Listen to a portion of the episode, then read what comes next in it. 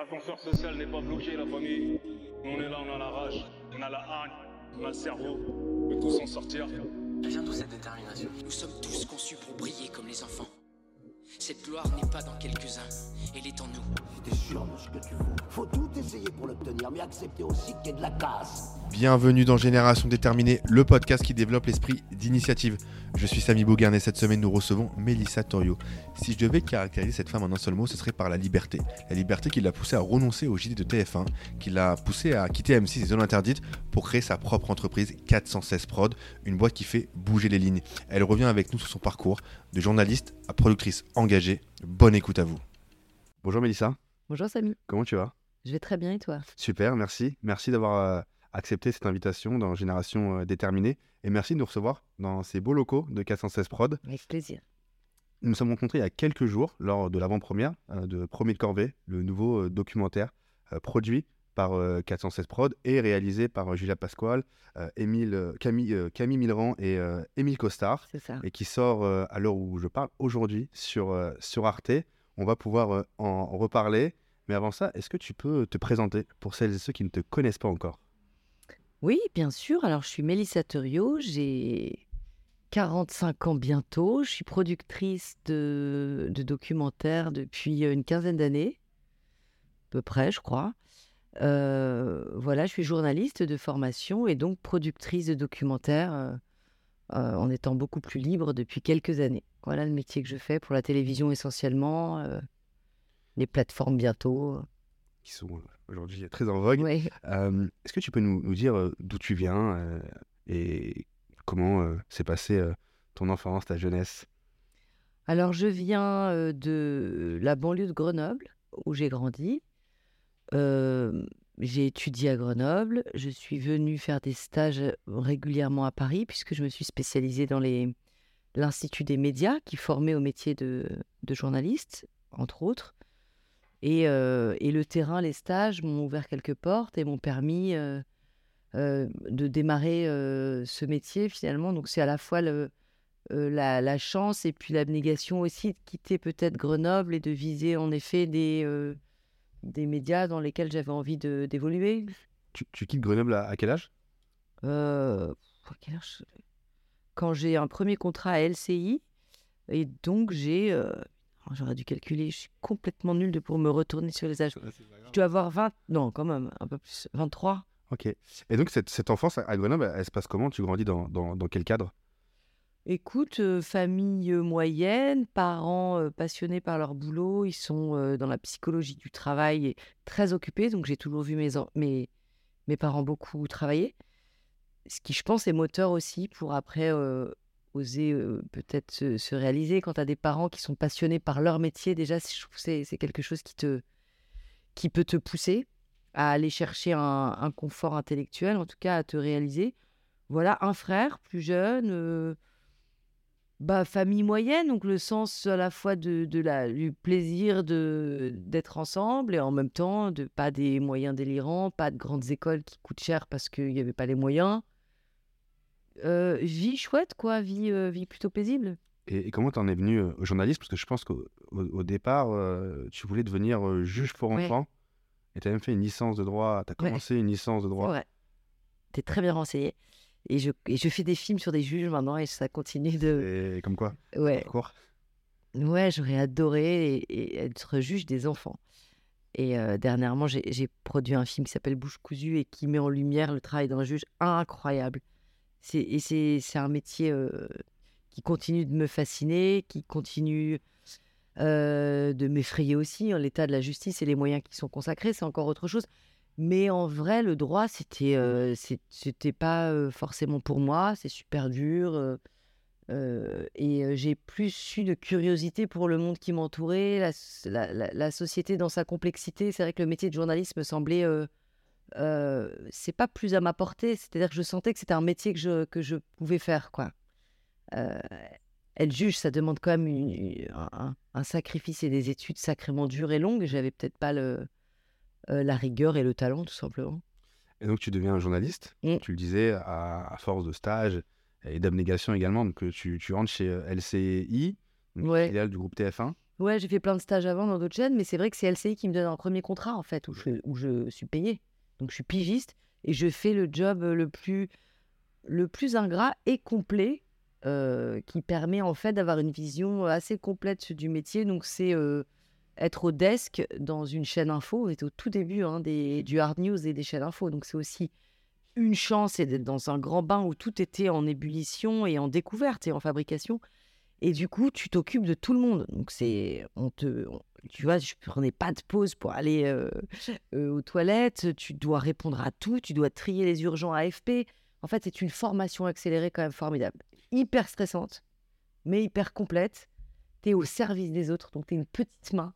Tu es vraiment la cheville ouvrière des JT. euh, entre ceux qui veulent pas les écrire, entre les stars qui. Non, mais c'est vrai, tu, tu as une observation géniale du métier que je vais faire plus tard, mais qui.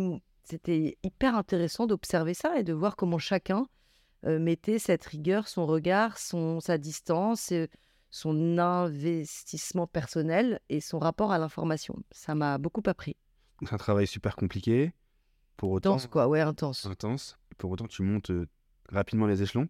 Quelques années chez LCI, trois ans. Ouais, après, c'est un concours de circonstances et un facteur de chance parce que je suis au desk et puis il y a euh, une journaliste du matin qui part en congé maternité. Et puis, il y a toujours ce jeu des chaises musicales avec d'autres présentateurs, journalistes qui, euh, bref, qui, qui, qui étaient déjà formés. Mais Jean-Claude Dacier, qui était le patron de l'info à l'époque, enfin le patron de la chaîne, euh, me fait faire du training. Tu vois, il veut tester en fait la capacité, puisqu'au desk, tu es formé aussi. Hmm. Tu écris les JT des autres. Donc, en vrai, normalement, tu as quand même les capacités d'en écrire un pour toi. Et c'est souvent d'ailleurs des tests qu'il fait faire à des pigistes du desk, ce qui a été mon cas. Et puis, ça m'a permis de faire un remplacement sur une matinale, puis très vite d'avoir une matinale, puis un duo avec Thierry Gilardi qui a été formidable, qui m'a beaucoup. euh, euh, vraiment, j'ai eu beaucoup de chance. C'était une matinale complète avec des invités culturels. Donc, c'est vrai qu'en peu de temps, j'ai vachement appris à le Et donc, trois ans? Ouais, je crois. Et puis ensuite, euh, on te propose de devenir euh, l'un des visages de, de TF1, de devenir la doublure Ouais. du JT de TF1. Et là, tu refuses. Oui, et là, c'est pas du tout ce que je veux faire en fait. Donc, je voulais continuer ma matinale, je voulais apprendre, je voulais continuer à, me.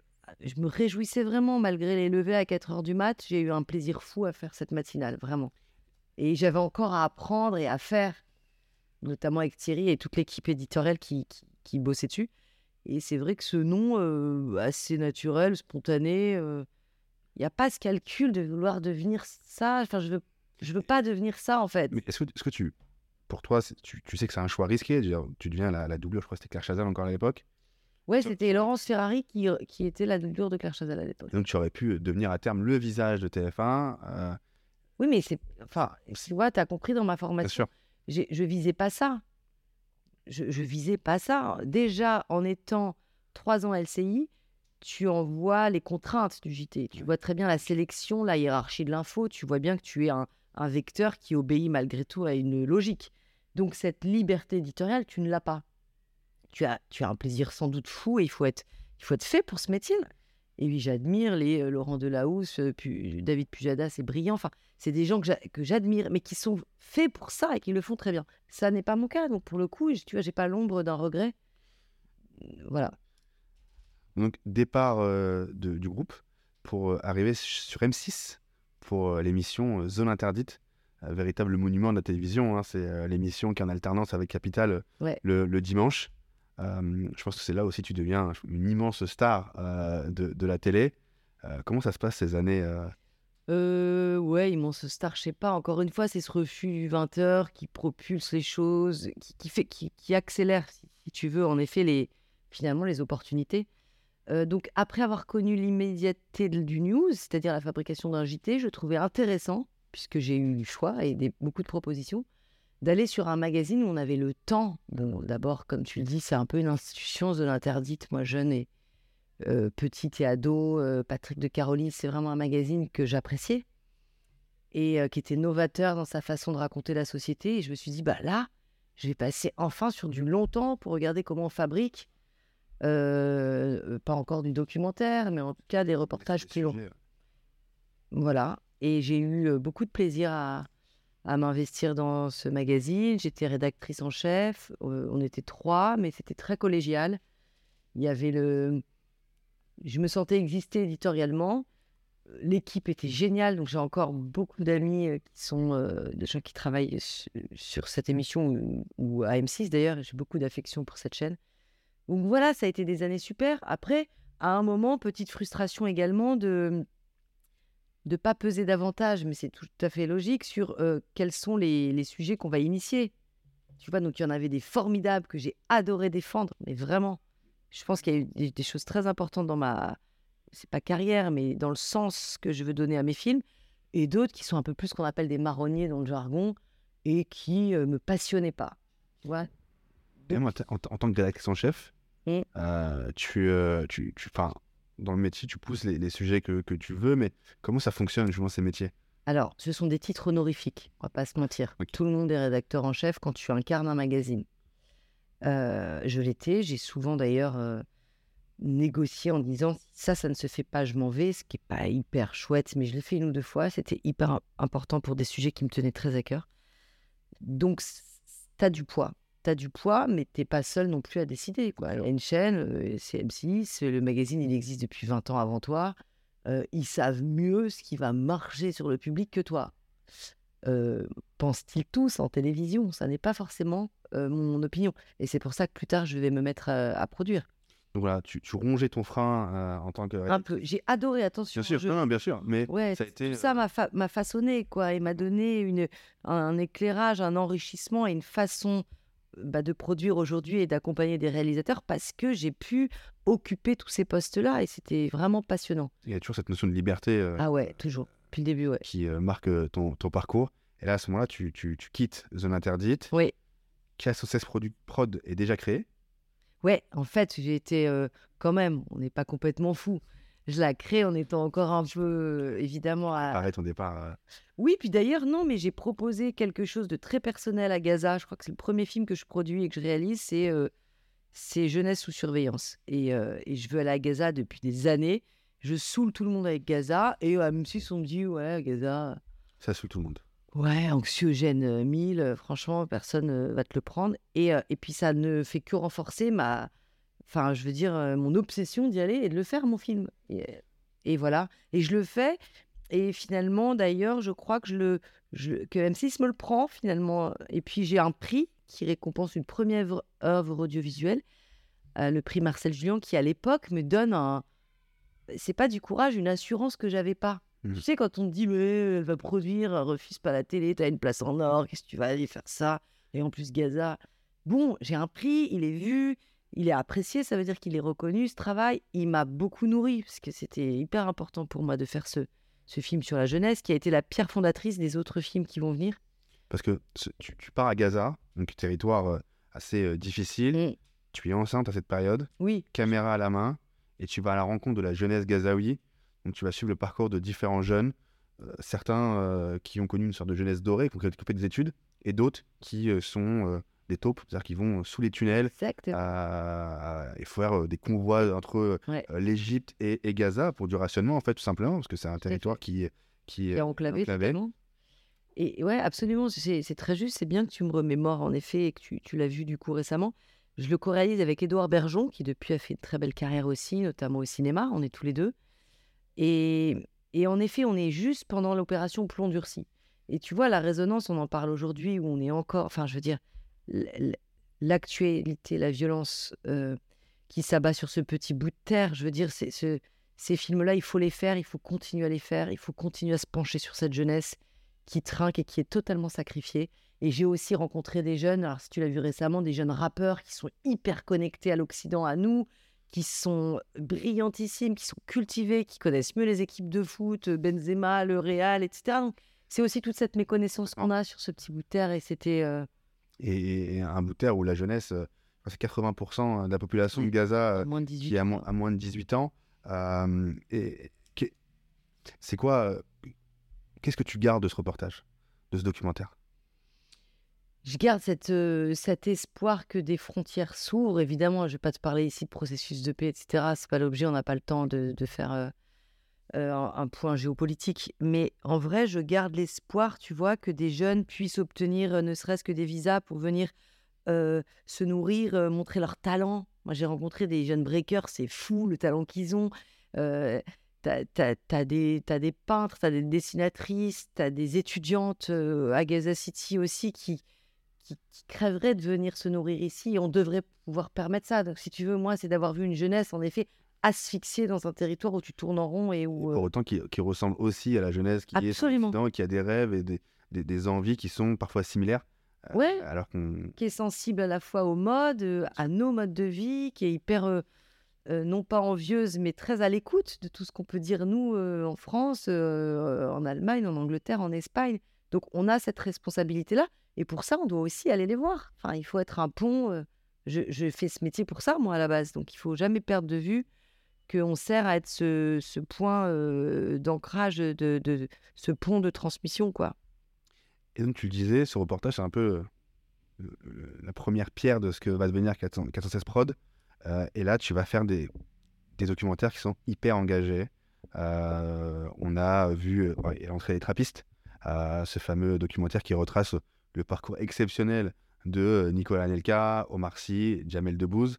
Alors, d'ailleurs, sur un petit territoire comme celui-ci, euh, une petite ville comme Trappes, euh, on se demande tous comment euh, trois grands, tr- grandes personnalités françaises ont pu émerger comme celle-ci. Donc, tu reviens sur, sur, sur ce parcours, ce parcours-là, d'ailleurs, pas- qui te touche. Ouais, puis il y en a plein d'autres, des trappistes qui ont fait des carrières incroyables. Je pense même à tous ceux dont on connaît moins, mais Rachid Benzine, tu vois, qui est un- à la fois dramaturge, historien, islamologue. Enfin, il y a des. C'est quand même hallucinant ce petit bout de territoire, euh, en effet, de, Je pense que de banlieue joue. dont on parle si mal aujourd'hui et qui a fait naître, en effet, des talents très divers, pas uniquement des footballeurs et des, et des stand-uppers ou des acteurs. D'ailleurs, la banlieue, tu en reparles aussi euh, dans euh, Villiers-le-Bel, la contre-enquête euh, diffusée il y a quelques années sur, euh, sur France 2. Ça, ça a fait suite au, au drame qui a touché deux jeunes Mm. euh, à Villiers-le-Bel. S'en est suivi euh, des, des émeutes. D'ailleurs, je, re- je regardais un bout de, de- d'émission que tu avais fait, notamment avec l'ancien ministre de l'Intérieur, Ouais. lors des émeutes de, enfin, qui Oui. de 2005, notamment sur le, sur le rôle de la police et, et, les- et les- et les jeunes. Donc, en fait, a l'impression qu'il y a quand même des, des- des éléments qui, euh, qui- qui sont là et qui te suivent depuis, euh, de- depuis, depuis le- début. Oui. Bah, il y a une colère malgré tout sur un système, euh, sur un système injuste qui empêche une immensité de population de se réaliser. Donc, si tu veux, c'est c'est le, premier des combats, c'est celui-ci. Avant d'être sur l'enfance et sa protection, c'est il- s'agit d'abord que tout le monde ait à peu près les mêmes armes euh, intellectuelles pour se réaliser.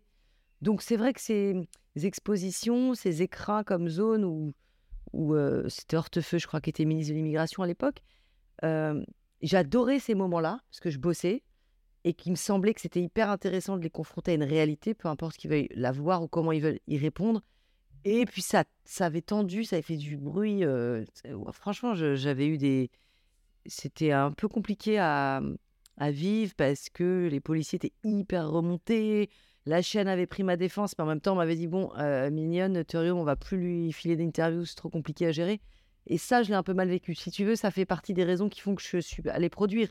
C'est que où on a une liberté de dire les choses et, et de, et de taper un peu du poing sur la table. La contre-enquête de Villiers, oui, on arrive après, mais j'ai pu permettre à des familles d'exprimer ce qu'elles n'avaient jamais pu dire. Et en ça, tu répares déjà un peu des cœurs. C'est super important. Ça commence là, en fait. Avant que la justice fasse son travail, on doit aussi permettre à des, à des familles, pour aller plus loin et dépasser le chagrin, d'exprimer les choses, d'être écoutées, d'être entendues. Euh, c'est ça euh, euh, la mission qui, est, la mienne, en tout cas, depuis, depuis longtemps. D'autres reportages ont suivi, hein, des très engagés. Euh, on a vu euh, notamment les réseaux de la haine avec euh, euh, Ouais. Diallo il y a quelques années. On va pouvoir y revenir parce qu'il y, a- il y a des, notamment enfin, les réseaux sociaux, c'est un, Bah oui, un vrai On sujet. était dans les premiers, c'est la première au à avoir porté plainte. En tout cas, c'était une des premières en France qu'aujourd'hui a porté plainte contre son, son, son agresseur qui appelait, je me souviens, mais au viol, au, au- au meurtre. Et elle n'avait pas lâché et on suivait ça. C'était super parce que c'était une première et on se rend compte qu'au procès, on a un espèce de gars. euh, mais comme on se doute, mais c'est bien de le dire et de le comprendre pour que des tas de jeunes gens aujourd'hui victimes de ça se relativise aussi Et que cette liberté, en tout cas, enfin, sur les non-vies. euh. exactement, il y a enfin, il y a le harcèlement euh, Ouais. euh, qui est très présent aujourd'hui, encore, Ouais. malgré tout. Euh, on Regarde, le vit actuellement avec la, la- la petite Lindsay. Terrifiant. J'arrive pas à me remettre. ouais. Tu t'es tu t'es engagé aussi sur des campagnes contre le harcèlement, la Mm. protection de l'enfance, ça, ça en fait partie. Euh, c'est quoi ton, ton- ton regard sur et, et quel rôle euh, peuvent avoir les médias justement euh, sur ces fléaux? Les médias aujourd'hui, ils ont un rôle et ils l'utilisent. Je trouve que c'est bien. Tu vois, moi, à mon époque, on parlait ni d'harcèlement ni d'isolement scolaire et il n'y avait pas de réseau, certes. Donc la violence, ça restait chez toi quand tu rentrais le soir, mais on n'en parlait pas du tout. Aujourd'hui, on en parle. C'est quand même une chose hyper importante. On en parle. Ce qui, foire, c'est que sur le terrain, euh, je pense que les pouvoirs publics, le- le- le- les ministères de l'éducation, les moyens consacrés à cette lutte, ils sont mis, puisqu'il y a des choses qui sont mises en place. Je ne suis pas certaine qu'on soit sur les bons dispositifs. Il y a un moment, il faut ouvrir les yeux, il faut, se rendre compte de ce que c'est que d'être dans ce tunnel-là. Et on ne peut pas aujourd'hui, en 2023, se dire qu'un directeur, un proviseur, un principal euh, ait répondu à une jeune fille, ouais, enfin, euh, euh, débrouille-toi, c'est pas notre souci. C'est pas possible, en fait. On ne peut plus entendre ça. C'est pas possible. Moi, ça me met dans une, une colère dingue. Donc peut-être que à, à force de drame, on va un peu se réveiller sur euh, notre façon dans le système scolaire de protéger ceux qui arrivent aujourd'hui à parler. Grâce à la médiatisation, tu vois, cette petite Lindsay, elle a dit, elle a dit, à mon époque, on disait pas, hein. tu disais ni à tes parents, ni, à- ni encore moins en cours. Ouais, c'est clair. Donc en fait, on a, aujourd'hui les signaux pour, pour qu'on puisse davantage euh, protéger. On sait très bien que de confronter un harceleur et de lui faire la leçon, euh, je veux dire, ça, peut que envenimer ou être pire, quoi. Moi, j'ai fait un film récemment qui s'appelle Les Indiens contre-attaquent euh, et qui prône une méthode qui, qui, qui- est une méthode différente de- d'Emmanuel Piquet et qui permet de résoudre de façon très courte et brève des situations de souffrance. Alors, il y a zéro solution miracle, hein, évidemment. Mais je trouve que ça donne des outils à des familles, à des jeunes gens, euh, d'essayer d'opérer un changement euh, euh, rapide, parce que ça va très vite. Et ça va très vite. Cet enfermement, il va très vite. Et, tu ne trouves plus d'échappatoire. Et l'envie de plus faire partie de ce monde est là. Elle est présente. Tu interpelles aussi les, certaine manière les politiques. Ouais, Euh, on a vu aussi pendant la campagne présidentielle où le produit au tableau, ouais. c'est donner la parole justement à des enfants euh, face aux politiques. C'est un- une émission qui est assez particulière parce que dans la spontanéité, on voit, euh, voit les, les- les politiques euh, Sont déstabilisés. stabilisés. On a Valérie Pécresse et autres, des fois face à des, à des enfants. La, la première année, c'est en 2017. Ouais. un carton. Vous avez Mm. réitéré euh, en, De- 2000 en 2022. Encore après, oui. Euh, Il y a eu quelques critiques hein, sur euh, le fait que bah, on adoucit les politiques, mais c'est aussi important de, de, de les voir. Ah, tu veux dire que les critiques sur le fait qu'on les rend Oui, un- sympathiques ah, exactement. Ouais, ok. Ouais. Alors que bah, c'est important aussi de les voir face à, aux questions d'enfants et de les voir sous un autre, un autre angle qu'une émission télévisée. Ouais, de toute façon, ils sont visibles, ils sont partout. Euh, L'angle différent d'être sur euh, des enfants vraiment entre 8 et 12 qui ont encore cette naïveté sans se regarder poser des questions. Après, quand tu es plus grand, tu commences à être dans un raisonnement. Là, ce qui est génial, c'est de cueillir spontanément euh, bah, des questions à la fois très basiques et auxquelles les politiques ne sont pas du tout habitués et ni formés par leur armada de communicants. Et ça, que tu sois Zemmour, Pécresse, euh, euh, bon, Marine Le Pen n'a jamais voulu venir, mais c'est dommage. Je pense pas qu'on soit en promotion d'un politique, au contraire. Au contraire, je pense qu'on en souligne les failles, qu'on rend peut-être digestes et compréhensibles des méconnaissances qui sont hallucinantes, ou au contraire des, failles d'enfance. J'ai de souvenirs, moi, de moments aussi très touchants sur la première salve politique, où on apprend aussi à connaître des hommes et des femmes qu'on connaît que dans le prisme de combattants politiques. Donc non, je moi, je suis assez fière de, cette émission et de ce qu'elle véhicule. En parlant de, de Marine Le Pen, tu as fait, tu as produit un, documentaire sur euh, justement ces Les Français qui votent euh, pour euh, le, le RN maintenant. Euh, tu vas au Moselle, tu vas en Picardie, tu vas rencontrer vraiment ces, ces- ces- ces personnes qui, qui parlent. et pourquoi ils votent le Front National? On voit que là où il y a de la désindustrialisation, le- la montée du, du- du RN est, est- est forte. Pourquoi c'est important de, de- de montrer ces visages? C'était important parce que je pense que rien n'a changé, que je pourrais le rediffuser aujourd'hui Enfin, il sera intéressant, évidemment, de, continuer de, faire ce type de documentaire. Euh, il vote FN, c'était hyper intéressant à l'époque de montrer que tous ceux qui votaient Front National, qu'ils soient de milieux euh, privilégiés ou de milieux plus populaires, euh, n'étaient mais étaient en méconnaissance totale, n'étaient pas entourés d'étrangers, les métiers n'étaient pas menacés par des immigrés. Donc on est vraiment sur cette peur qui est prônée avec les médias et en fait avec la télé et le JT qui te vendent la peur. Enfin, je trouvais que le doc était assez édifiant euh, sur la, la, méco- Il n'y a pas quelqu'un qui connaissait une mesure du programme, tu vois. Et il y a un moment, il faut le démontrer dans les foyers, en fait. Et je pense même qu'auprès de quelques électeurs et de familles, ça a pu quand même euh, montrer euh, l'inutilité du vote, en vrai. Parce que bon, il y a cette crainte, hein, bien évidemment, de se faire voler son métier et le RN promeut la, la préférence euh, nationale. Mhm. Ça va me permettre de faire une transition euh, justement avec euh, Corvée, de Corvée, euh, un documentaire donc, euh, sort, qui sort aujourd'hui sur, sur Arte, euh, qui retrace le parcours de Makan euh, Baradji, qui est euh, un travailleur euh, sans papier, présent en France depuis 4 ans, d'origine malienne, euh, qui a laissé femme et enfants euh, là-bas Là-bas, ouais. et qui vient pour bosser. Il le Ouais. dit, on n'est pas là pour prendre des photos de la Tour Eiffel, on est, euh, on est là pour bosser. Là-bas, ils sont dans la merde, donc euh, on est aussi dans la merde. Et euh, on voit ben, l'envers du décor un peu. Oui. Comment Les ça- soutes. comment, comment Oui. c'est venu ce... Mais en fait, je fais, je fais un pont avec ton. C'était intéressant la façon dont tu mènes l'entretien parce que le film du FN dont on parle, on est sur cette peur et on est surtout aujourd'hui encore sur un discours qui est préférence aux Français et les immigrés vont venir prendre nos, jobs. Ok, premier de corvée. Il est fait pourquoi? C'est à la base, avant même moi, Macan la rencontre avec Camille Mirand, Julia Pasquale et Émile Costard, qui sont ces brillants réalisateurs qui sont venus me- porter ce projet il y a l'idée pour moi depuis longtemps de dire, OK, on enlève les métiers sous tension, et on enlève ces métiers dégradants et les moins payés, et on est dans votre raisonnement. Je veux dire, euh, on mange plus, on a des poubelles jusque-là, on n'a plus de femmes de ménage, euh, le bâtiment, ça s'arrête, les travaux, là, demain, ils redémarrent pas. Il n'y a rien, la France, elle s'arrête.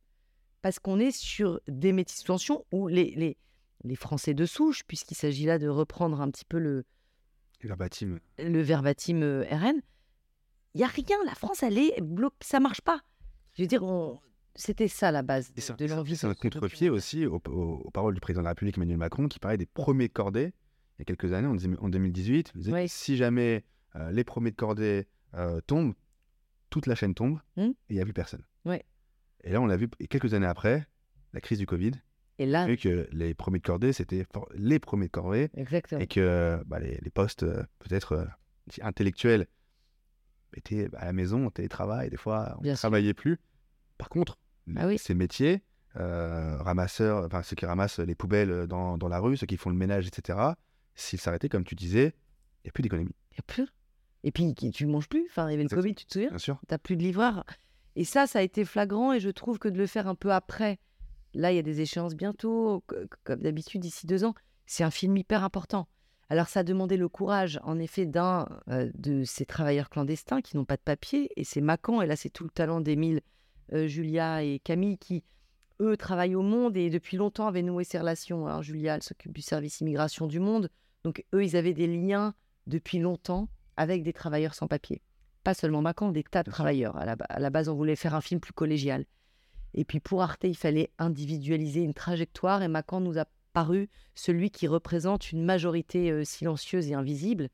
Et, et je suis hyper émue pour tous ceux qui sont dans cette invisibilité euh, de se voir euh, bah, euh, représentés par lui dans toutes les nuances et le double sacrifice, la, la double peine, malgré tout, qui est la leur sur, sur notre territoire. Et, et ce documentaire, il commence par un contraste. C'est, on le voit au démarrage, une grande, un grand restaurant Un parisien, grand resto parisien, ouais. euh, qui est en pleine festivité, et les arrières cuisine avec Macan, qui plongeur et, et plein d'autres qui, qui font, qui font ce travail. Alors, tu remarques que le premier plan de notre documentaire, c'est les cuisines. Ouais, c'est les cuisines, en effet. Et que Donc, pour une fois, on voit euh, bah, la vie citadine et, et festive, euh, euh, blanche et privilégiée, est vraiment du sous-texte, est un sous-plan, est au second plan. Et J'aime bien aussi cette idée d'avoir démarré le film de cette façon. Et moi, ce qui m'a marqué, c'est que par rapport à d'autres documentaires, il n'y a pas de, de commentaires en, en fond.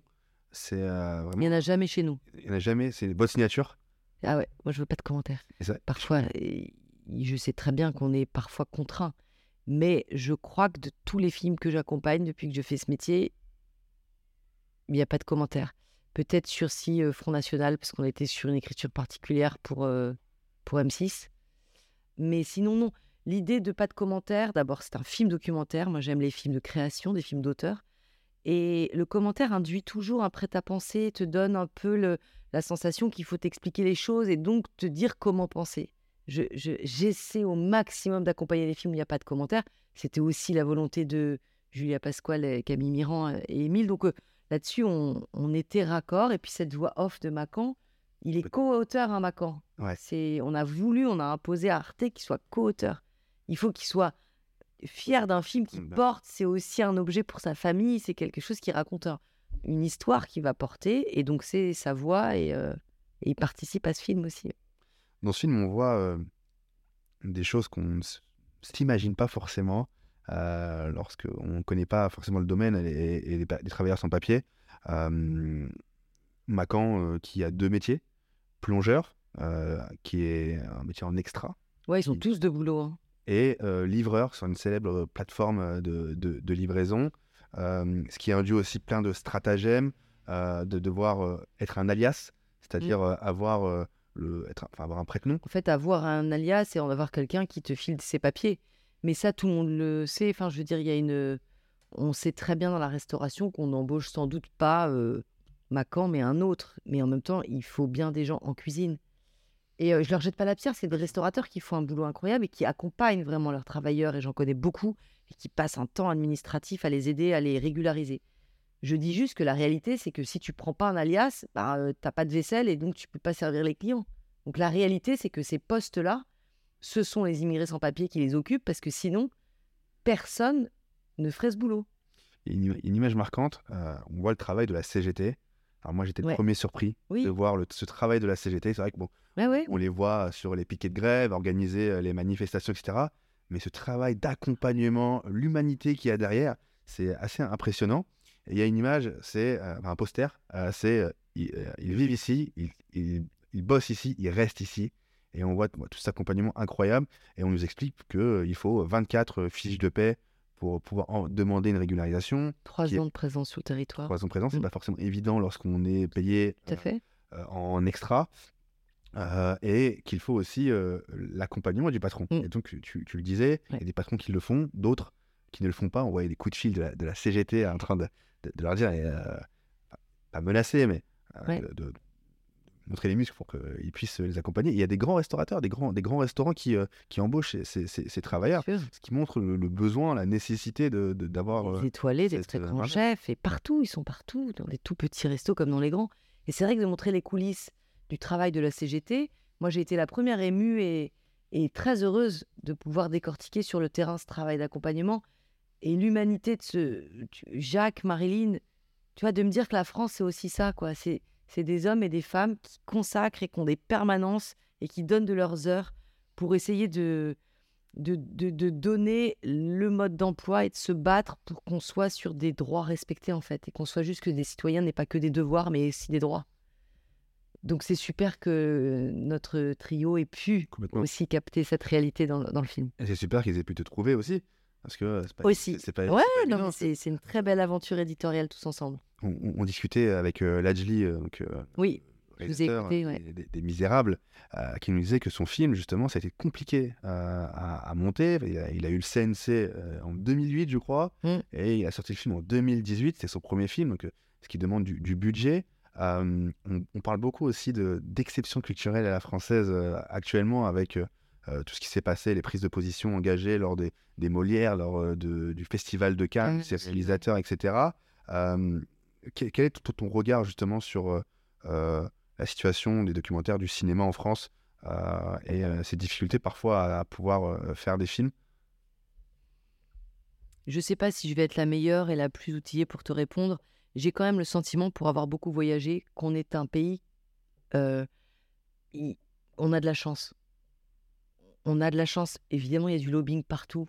Il faut se battre davantage pour faire exister un, un propos, pour que les plus discriminés le soient moins. C'est une évidence, en fait, de le dire. Mais il y a un CNC qui permet à des films d'auteur, qui permet à des, à des petits films d'exister. Il y a une autre disparité qui est un mec qui va planter un film pour en faire un deuxième, la femme peut-être un peu moins. C'est encore une autre réalité dont on va peut-être pas parler ici. Mais je fais pas forcément partie de la meute qui va crier à l'indignation des pouvoirs publics qui font pas leur taf ici. Parce que voyageons, voyagez dans d'autres pays et voyez combien, euh, si vous n'avez pas l'argent vous pour, vous pour, vous le financer, pour aller convaincre un énorme label, euh, un énorme distributeur, vous ne faites pas votre film. Euh, J'entendais aussi la réponse de la ministre de la Culture, par exemple, aussi à, euh, ce sentiment de... Il faut qu'on s'encourage les uns les autres pour que ces, subventions ne réduisent pas et continuent d'être là et soient équitablement euh, euh, versées. Regardez que chaque projet, qu'un Ladj attend 10 ans pour que son film se fasse, c'est pas normal. Mais tu mélangeais deux sujets sur le fait qu'on soit toujours à dire en France le ci- cinéma d'auteur. non, je pense qu'on a cette exception culturelle et que tout le monde a envie qu'elle continue d'exister et, qu'il faut continuer de l'encourager en fait. Que- Quel film, quel rôle peut avoir justement ce film, Premier de Corvée, dans le débat public actuel? On sait qu'il y a un gros sujet sur l'immigration et les travailleurs sans papier. Que- quel est ton souhait? Quel, film peut- peut- peut-il avoir pour encourager ou pousser la, la réflexion Ben, on aimerait que la loi devienne un peu plus équitable et qu'on soit davantage euh, sur euh, euh, l'idée. Évidemment, c'est pas de, tout régulariser, ça n'arrivera pas de toute façon, mais c'est d'en réduire la difficulté administrative qui permettra finalement à employeurs les charges également, qui permettent aux employeurs en fait facilement bah, d'être dans cette euh, humanité logique de je t'emploie, t'es payé, t'es régularisé, tu travailles pas en ayant peur en fait d'être dans ce pays. Et ça, on peut le faire politiquement. Donc arriver aujourd'hui euh, dans l'agenda politique, c'est bien. Je pense que c'est un film qu'on va défendre, on va le projeter à l'Assemblée nationale, on va essayer vraiment d'aller le montrer le plus possible euh, aux, décideurs et, euh, aux ministres. Et, que les restaurateurs nous soutiennent. Là, Thierry Marx fait un super travail aussi autour des restaurateurs parce qu'il est dans ce même combat et on l'entend régulièrement. Donc j'ai l'impression qu'on arrive au bon moment, en tout cas en termes de visibilité. Et ça arrive que des films fassent changer les choses. Bien Euh, sûr. je reprends le, bah, le Indigène, il y a quelques années, en 2003, après une euh, projection euh, avec Jacques Chirac, une projection privée entre Jamel Debbouze, et Rachid Bouchareb et Jacques Chirac. Le lendemain, Jacques Chirac a, a demandé à un conseil des ministres à ce que euh, la question euh, des, euh, des tirailleurs soit revue et que les, les, les, euh, indemnités, alors je sais plus comment on appelle ça. Les pensions, c'est la première. euh, pour moi, c'est le premier film vraiment politiquement qui a fait bouger les choses et qui a été hyper important. Enfin, je parle en France là sur notre politique euh, concrète. Mais euh, moi, c'est ce qui m'a motivé indigène et cette histoire, elle était dingue. Et puis je sais que que ce mec-là, euh, que je connais bien, et, que dans un investissement humain, enfin, c'est aussi pour ça que on, est proche. C'est qu'on peut faire bouger les choses. Tu vois, Bouche cousue qui monte ce juge que j'aurais aimé être dans une autre vie. Après, il devient le président de la CIVIS, qui aujourd'hui est la commission d'enquête sur les victimes d'inceste qui peuvent parler de leur histoire. Les, mères peuvent aussi venir parler de, leur histoire. Et ben, je pense que Bouche cousue l'a rendu assez visible pour que politiquement il soit nommé.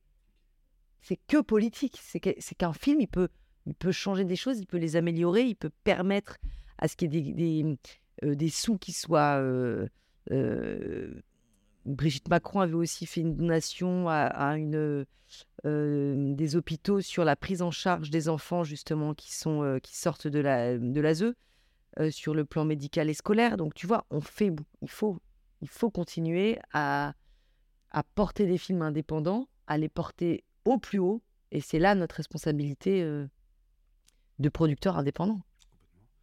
D'ailleurs, j'invite tout le monde à regarder euh, sur le site 416 Prod et de voir l'ensemble des films euh, qui ont été produits. Il y en a énormément sur plein de sujets. On voit itinéraire d'un enfant euh, Ouais. placé. euh, tu parlais de bouche cousue et de plein d'autres euh, qui euh, sont importants euh, et qu'il faut regarder, qui peuvent aussi euh, faire euh, euh, changer des mentalités, faire bouger les lignes, notamment politiques également. Euh, et c'est important. Ce film, Premier de Corvée, euh, qui est, est disponible sur Arte, Arte.tv Arte dès aujourd'hui. dès aujourd'hui, qu'il faut aller regarder, Merci. qui sera diffusé également à la télévision. Bien sûr sur Arte, mais ça c'est au mois de juillet, donc c'est bien d'encourager les gens à se connecter, c'est gratuit, tout le monde peut. Puis c'est une super plateforme Arte, donc, euh, donc, euh, c'est quoi tes, tes prochains euh, sujets? Euh, alors il y en a pas mal, il y a un autre documentaire qui, est, qui a été livré à France Télévisions, qu'on a fait dans la même temporalité, au long cours sur les pouponnières, c'est-à-dire le début euh, de la vie d'un enfant placé. J'en ai fait beaucoup des films autour d'un enfant placé et je ne vais pas arrêter, mais là on est sur le début d'une vie, c'est-à-dire comment tu te retrouves en pouponnière, que tu sois né sous X ou placé parce que euh, mauvais traitements familiaux, il y a beaucoup d'enfants qui se retrouvent, des bébés en pouponnière, et c'est comment ils sont accompagnés dans le soin par ces puéricultrices qui font un travail incroyable qu'on ne connaît pas. On sait taper sur l'ASE, mais on ne sait pas aussi reconnaître qu'ils font aussi très bien et on en a besoin. Et c'est jusqu'à l'arrivée dans une famille. Alors, qui sont les familles qui vont accueillir ces enfants? On parle souvent d'adoption loin dans les pays étrangers, et, et heureusement que le- les, les- les délais sont peut-être plus courts, mais il y a aussi des enfants en, en mal de famille qu'il faut arriver à protéger, à aimer et à accueillir. Donc ce sera Bébé placé, un film de Karine Dufour qui arrive bientôt à la rentrée. Dans la continuité, alors, je, parle aussi euh, d'Incasables. Incasables, qui deviennent incassables. Incasables, exactement, ces, ces enfants Ouais. euh, qui euh, sont en situation parfois d'autisme et qui sont placés. On voit la difficulté euh, Mm. parfois, et mais le travail extraordinaire aussi des, des éducateurs qu'il faut euh, souligner Ouais. euh, et mettre en, en avant. Comme tu disais, des fois on tape, des fois quand ça va mal, mais il faut euh, savoir le dire quand Ouais, ça va bien. toute une histoire de nuances et il y a aussi tous ceux qui font extrêmement bien leur boulot, qui sont mal payés, qui sont, qui sont mal vus aussi par une société. Et l'idée chez nous à 416, c'est aussi de réparer un peu cette injustice-là. Et c'est comme ça, et en faisant des émissions avec toi ou avec d'autres, qu'on rétablit un peu les choses et que notre regard peut se porter avec un peu plus de peut-être d'acuité et, et de nuance, quoi. Est-ce est-ce que c'est frustrant de ne pas traiter tous les sujets je... Non, mais c'est super, t'as fait un, Non, mais un chemin qui était assez Non, cohérent, mais, en tout cas, de films euh, importants.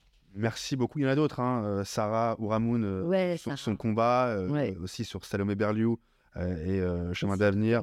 Euh, c'est un sujet qui, qui nous parle, hein, l'accompagnement entrepreneur dans les milieux Mm. ruraux. Tout à fait. Euh, nous, chez Les Déterminés, on est une association qui a développé l'initiative entrepreneuriale. Mais j'adore ce que fait Moussa. Camara depuis très longtemps et c'est aussi pour ça que je suis euh, face à toi. Et je trouve que vous faites un travail essentiel euh, que je voulais valoriser dans un documentaire il y a quelques années. On trouvera une façon un jour de le faire, mais c'est formidable ce que vous faites. Donc c'est très complémentaire et, et je vous félicite à mon tour. Un grand, grand, grand merci pour euh, Merci à cet échange. Où est-ce qu'on te retrouve sur euh, les... Où est-ce qu'on me retrouve? Ben, Tu me retrouves sur euh, Click dans deux heures. Yes, chez Mouloud Achour, Chez qu'on la aime beaucoup. Mouloud, euh, sur Canal en clair. Et puis, euh, et puis bientôt, peut-être derrière ton micro. j'ai pas beaucoup de réseaux, mais on a un site 416 Prod, vous pouvez voir nos films. Il y a, moi, j'ai un Insta public qui est pas non plus hyper suivi, mais quand même, Qui- une qui mal, communauté qui, est. qui est quand même là et, et qui me fait des retours très précieux d'ailleurs. Euh, voilà. Eh ben, encore merci. Euh, on se retrouve, en tout cas, nous tous sur Arte, pour arte.tv, pour Yes. ce film premier euh, de Corvée. Et je vous dis à très vite sur Génération Déterminée.